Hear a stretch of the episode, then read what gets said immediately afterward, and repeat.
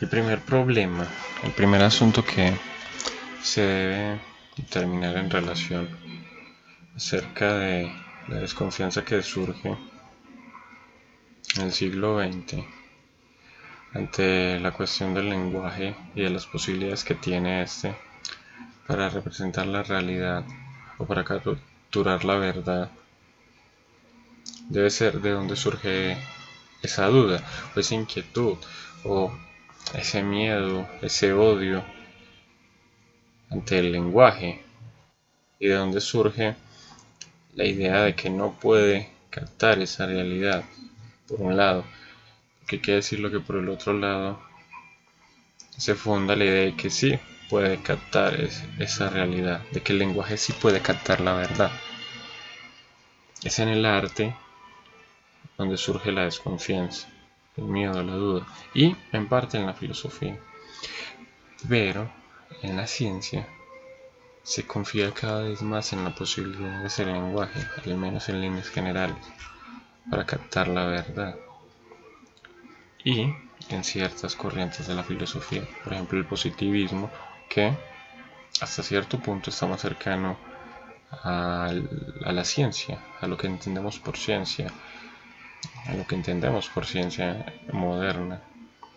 Entonces, hay por un lado una fe, una gran fe en el lenguaje y en cómo este capta la realidad. Es algo que se ve reflejado en las matemáticas, que son a fin de cuentas un lenguaje.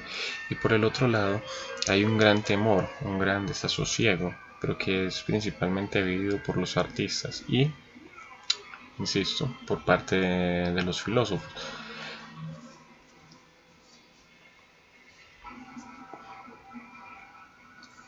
Bueno, como lo primero es tratar de entender de dónde surge esa desconfianza pues tendremos que remitirnos a una de las fuentes que nosotros conocemos y que nos permite entender cómo surge ese miedo.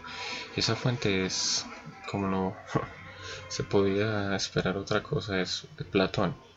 Platón tiene muchos textos en los que se menciona más o menos ese miedo al lenguaje y como saben, todos aquellos que hayan leído, así sea un poco de Platón, él desconfía de la realidad. Y si tenemos en cuenta que el lenguaje hace parte de la realidad, que el lenguaje está inscrito en este mundo material, porque es a fin de cuentas sonido, ¿cierto? Es materialidad, es algo que se transmite por el aire. Así en ese momento no hubiese la teorización suficiente.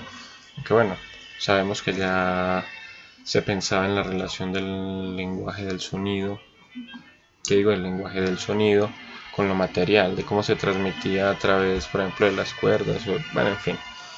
Pero no había una sistematización tan amplia y tan profunda como la que se tiene hoy en día. Pero el caso es que Platón tiene, bueno, voy a citar tres diálogos, el Protágoras, el Político. Platón desconfía del lenguaje y de la posibilidad de que éste sea el que transmite el conocimiento porque hace parte de ese mundo material. Si bien es cierto que hay un asunto paradójico y es que él mismo escribe, él mismo enseña la doctrina de su maestro, las palabras que él supuestamente le legó, que también estaban en un lenguaje oral. Es decir, Platón confía, curiosamente, dos veces. Por un lado, confía que la escritura pueda reproducir el conocimiento de su maestro y que este conocimiento vuelva a la vida a pesar de haber sido un asunto de la oralidad que se supone que al ser parte de este mundo material es una mentira. Así que habría que preguntarse, bueno, ¿cómo es posible que Platón confíe en el lenguaje eh, para expresar la ciencia, el conocimiento, pero desconfía del lenguaje para expresar la ciencia y el conocimiento? Hay ahí una paradoja. Bueno, entonces Platón desconfía tanto de la posibilidad del lenguaje como un asunto que permita alcanzar la verdad en, términos políticos, ¿cierto? La organización de la sociedad, como en términos poéticos. Es decir, los términos poéticos que ocurren. El lenguaje no se engaña, el lenguaje de la poesía nos miente. ¿Por qué? Como lo expresa en un texto que es muy poco conocido, más bien no es el más leído de su vasta obra, es el guion. En el guion, Sócrates se encuentra con un Rápsoda que interpreta las obras de Homero, en particular una, la Iliada, y es la obra que él mismo, no es como el personaje que él considera que es la que más lo entusiasma, la que causa en él el deseo de, ¿cómo decirlo? Es que creo que no hay cómo definir ese deseo, no hay una manera en que podamos decir que es ese deseo, simplemente se entusiasma es como un entusiasmo sin objeto, pero que es un entusiasmo que se revela solamente cuando aparece la obra de Homero en su cabeza y él la recita, como lo hacían los rachos en aquella época. Bueno, en esta, en esta obra de Platón, Sócrates nuevamente se enfrenta con el asunto de, bueno, ¿y qué hace el poeta? cuál es el decir del poeta, de qué nos está hablando el poeta. Y él empieza a diseccionar el pensamiento de Dion, o más bien a tratar de sacar de su cabeza ese batiburrillo de ideas que como poeta él mismo, o más bien como Racho, él mismo no ha puesto en orden, y sacar de ahí conclusiones. Y las conclusiones que llega con la mayéutica Sócrates es que, uno, el poeta no habla de su verdadero conocimiento, sino que habla del conocimiento de otros, pero desde la mentira. Porque si Homero habla de un zapatero en la Iliada o en la Odisea, pues Homero no era zapatero, así que está mintiendo. Está, está poniéndose en una posición en la que él no tiene un conocimiento verdadero. Si habla del cómo se debe manejar el carro, ¿cierto? El, el auriga, cómo se debe manejar ese carro que es de, los caballos en el que va Aquiles y bueno, en fin. Tampoco sabe de eso.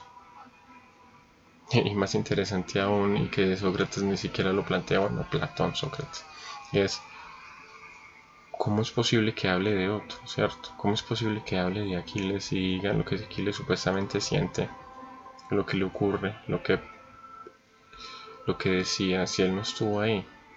Eso es una cosa que no se cuestiona. Tal vez es porque a Platón no le interesaba cuestionar ese punto, poner en tela de juicio la veracidad de, de lo que para ellos era religión, de lo que para ellos era historia, que para ellos eran sucesos reales. Bueno, en fin. Entonces, Sócrates pone en cuestiones y el primer punto es, bueno, la poesía habla desde algo que no conoce, ¿cierto? Se pone en zapatos de otro, pero no tiene ese conocimiento del otro, así que nos está mintiendo. Pero la poesía fascina al otro. La poesía fascina a los oyentes y causa una conexión, causa un estremecimiento sobre ese otro. Y al final de este diálogo, Sócrates no tiene una conclusión para ninguna de esas dos cuestiones no puede, o sea, nos ha dicho nos ha dejado con que, bueno, el poeta miente y ya, aquí lo ha dejado criticado y eso lo repetirá luego en la República y nos ha dejado con el poeta produce, mueve, genera una energía, una conexión con sus lectores, con sus oyentes, bueno, en este caso con el público que iba al teatro a escuchar a los rapsodas pero no se sabe cómo es esa fuerza, se, intuye, se hacen analogías, pero no logra decirse, bueno, ¿qué fuerza es esa? Entonces, tenemos lo que pareciera para ser Sócrates una certeza, es que la poesía miente y que tiene una conexión, una posibilidad, una cosa que parece como un virus, esa cosa que conecta con el otro y que lo estremece y que por lo general lo conduce a esas bajas pasiones. Y ahí en ese texto ya está lo que aparece en la República, es esa desconfianza por esos dos aspectos de la poesía, porque miente y porque fascina, porque estremece. ¿Qué tiene que ver esto con la desconfianza en el lenguaje en el siglo XX? Para empezar, eso es un punto, ¿cierto? O sea, con Platón ya se plantea esa desconfianza, ese temor ese, odio hasta cierto punto ante el lenguaje. Luego con la revolución industrial y con lo que sería la predecesión de la revolución industrial, que es todo el tema del renacimiento, con ese regreso al conocimiento, al amor por el conocimiento, por la ciencia, y el asunto de la colonización, el hecho de que los europeos pudiesen viajar con mayor facilidad a África, que viajasen a América, a la India, y que empiece a haber una circulación de conocimiento mucho mayor, que las universidades especialicen cada vez más, que los alumnos que las universidades especialicen a su vez aún más de lo que eran sus maestros. Y que cada vez haya más una necesidad de enfocarse en la técnica y menos comidas en la estética genera que haya un asunto, un decremento del lenguaje como valor estético en sí mismo, a pesar de que es con el Renacimiento, bueno, un poco, no, realmente es posterior, que aparece la idea de la estética, ¿cierto? La estética que es una disciplina filosófica que no conocieron los griegos. Ellos no se preguntaban tanto por el asunto de lo bello, bueno, se preguntaban por lo bello, pero no lo consideran como una ciencia en sí mismo. Era algo que ya estaba supeditado a la pregunta filosófica. Así que aparece la idea de la estética, pero al mismo tiempo el asunto estético queda desvalorizado ante lo mercantil, ante lo científico, ante lo que es medible, ante lo que es una herramienta para dominar al mundo. Lo que no significa que la, que la estética no haga sus avances, lo que no, porque es todo lo contrario. aparece la novela, aparece la poesía en prosa, o al menos va dejando sus, sus ¿cómo decirlo? sus indicios. Por ejemplo, la obra de Nietzsche, la obra de Soren Kierkegaard, Rimbaud, Walt Whitman. Entonces, al mismo tiempo que la poesía es atacada, que la poesía es cuestionada, que es vista como lo no útil, ella cada vez busca con más ansiedad, con más ahínco, darse un lugar en ese mundo, tener un mayor valor. Y obviamente cuando digo que la poesía busca realmente pues son los poetas, los que viven, los que tienen esa vivencia de angustiosa, de ser inútiles. Y ahí surge esa cuestión, la inutilidad de la poesía, la poesía como aquello que no tiene valor. Entonces van a estar aquellos que van a tratar de darle un valor y van a decir, no, sí tiene un valor, sí tiene un sentido, sí contribuye al desarrollo social, al desarrollo personal, a la conciencia, a las posibilidades humanas, a la dignidad humana. Y van a estar aquellos que van a decir, no, no, no, la poesía es un regalo, es un don y está ahí. Es como mirar al sol y quedarse ciego o es como tirarse eh, al mar y ahogarse. Es algo que se hace así porque sí, no tiene sentido, no sirve para nada. Es inútil, es absurdo. Entonces, si lo vemos bien, en el siglo XIX aparecen los dandies. Y los dandies, si tomamos como ejemplo de dandy a Baudelaire, pues los dandies que hacían, ¿cierto? Consideran que lo útil era deshonroso, que lo útil era lo macabro, lo que se debía odiar. Y por eso Baudelaire hacía constantemente el elogio de la pereza. Y por eso Baudelaire se sentía atrapado en un conflicto entre trabajar, ser productivo o simplemente ser perezoso, entregarse a los placeres, ser un voluptuoso, estar oliendo perfumes, estar tomando los mejores vinos, comer las mejores comidas, estar al lado de las mujeres más bellas, leer poesía por solo leer poesía, la inutilidad por la inutilidad. Y esa conciencia del mal de la que habla George Bataille, que surge cuando se sabe que se es inútil, que no se está creciendo, que no se está obteniendo una ganancia económica, que no se está teniendo productividad en el mundo y que uno es el único que puede obtener esa productividad y que no hacerlo. Se está poniendo en una situación que el cristianismo llama pecado y que a Bataille le gusta usar esa expresión siendo él, un cristiano en la medida en que era francés, y pues Francia es un país de mayoría católica, al menos para el momento, el siglo XX. Entonces, ¿qué nos enseñó Platón? Que la poesía nos miente, pero que genera una fascinación. ¿Qué sucede con la revolución industrial, con el renacimiento, con la posibilidad de la imprenta? Que la palabra se multiplica, que cada vez hay más posibilidad de escribir, que cada vez hay más posibilidad de leer, de que se debe leer en principio para ser más productivo. ¿cierto? Porque hay una mayor cantidad de conocimientos, pero hay unos lectores que se sustraen a la productividad. Esos lectores son los artistas. En un giro, o en la inclusión más bien del romanticismo dentro de la historia de Occidente, dentro de la historia de Europa, lo que va a suceder es que pues, ese romanticismo va a acrecentar esa angustia, esa duda, ese dolor, esa necesidad de, que la de, de tratar de situar a la poesía en el mundo, de vivirla, de llevarla incluso más allá de la mera palabra, de ser el poeta mismo con su vida un poema. Y ahí están Lord Byron, están Keats, el mismo Kierkegaard, Katka, ¿cierto? El mismo Nietzsche, o sea, seres que trataron de que su vida fuera un poema, tal vez inconscientemente, tal vez no.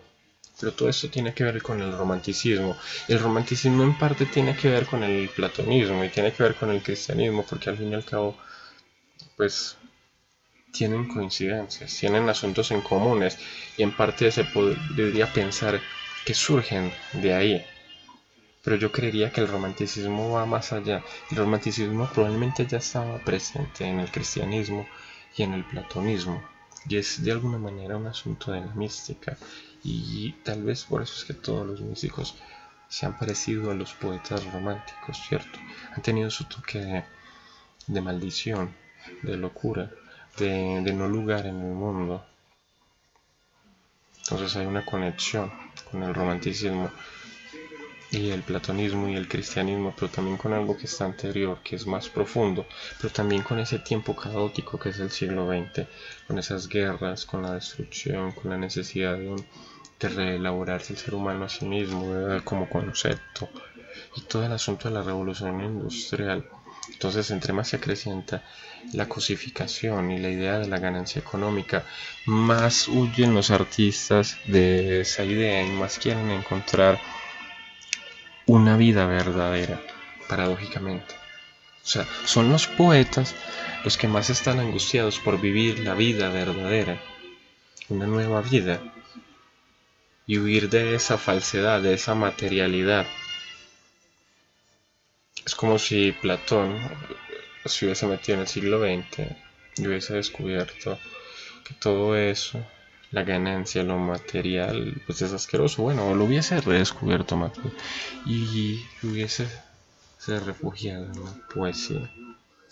Porque al parecer los filósofos en el siglo XX, pues también son varios de ellos son los más grandes enemigos del lenguaje como verdad, como objetividad.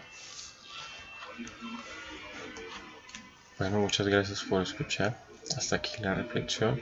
En los siguientes capítulos buscaré hacer una conexión de este problema con diferentes artistas del siglo XX, del siglo XIX, y cómo ellos lo trataron y cómo se entrelaza el problema del lenguaje y la desconfianza ante el lenguaje, pues en, en individuos concretos y en su obra.